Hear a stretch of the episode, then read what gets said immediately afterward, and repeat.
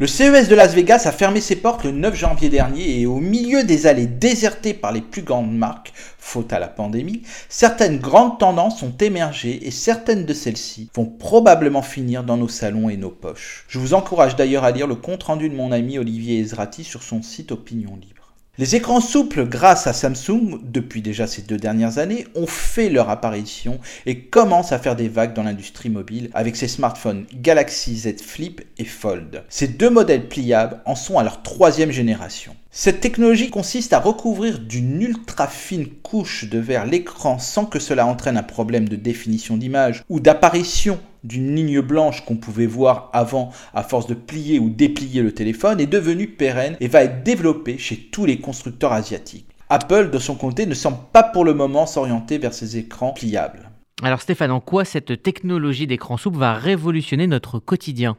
Eh bien déjà on peut le voir avec les téléphones de Samsung déjà sortis, nous pouvons avoir des appareils dont la taille peut varier en fonction des besoins. Ce qui est valable pour un téléphone l'est bien entendu pour d'autres appareils. Asus sort ainsi le premier ordinateur portable à taille variable. Il peut entrer dans n'importe quel sac et être utilisé en fonction des besoins. L'Asus ZenBook 17 Fold OLED, c'est son nom, est essentiellement une tablette de 17,3 pouces munie d'un clavier qui se replie en un livret de 12,5 pouces, pouvant ainsi être utilisé en mobile comme sur un bureau, tout aussi confortablement. Samsung est allé encore plus loin dans ses recherches en faisant des appareils 3 en 1, un téléphone, une tablette et un ordinateur. Même si les prototypes présentés n'ont ni nom ni date de sortie, cette tendance de multi-usage avec un confort d'utilisation pour chacune des tailles est bien réelle. Mais les écrans pliables vont s'installer aussi dans notre environnement visuel, car ces écrans vont être de merveilleux supports de publicité dans les rues, les vitrines de magasins. La seule limite que nous aurons sera notre imagination. D'autres évolutions possibles avec ces écrans de toute taille pouvant s'adapter à toutes les surfaces,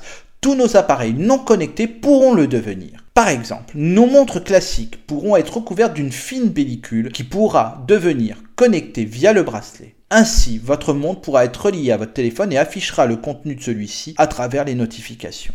La recherche sur les écrans flexibles a permis d'avoir une vraie qualité, mais les coûts sont encore très élevés. Le Flip 3 de Samsung vaut 1800 euros, ce qui en fait le smartphone le plus cher des modèles en vente en ce moment. L'université du Minnesota a développé une imprimante 3D qui permet d'imprimer des écrans souples comme Samsung, LG et Asus le font. Ce mode de fabrication permettra de faire baisser les coûts et aussi de déployer encore plus rapidement cette technologie et de voir ainsi des écrans souples partout. À la semaine prochaine.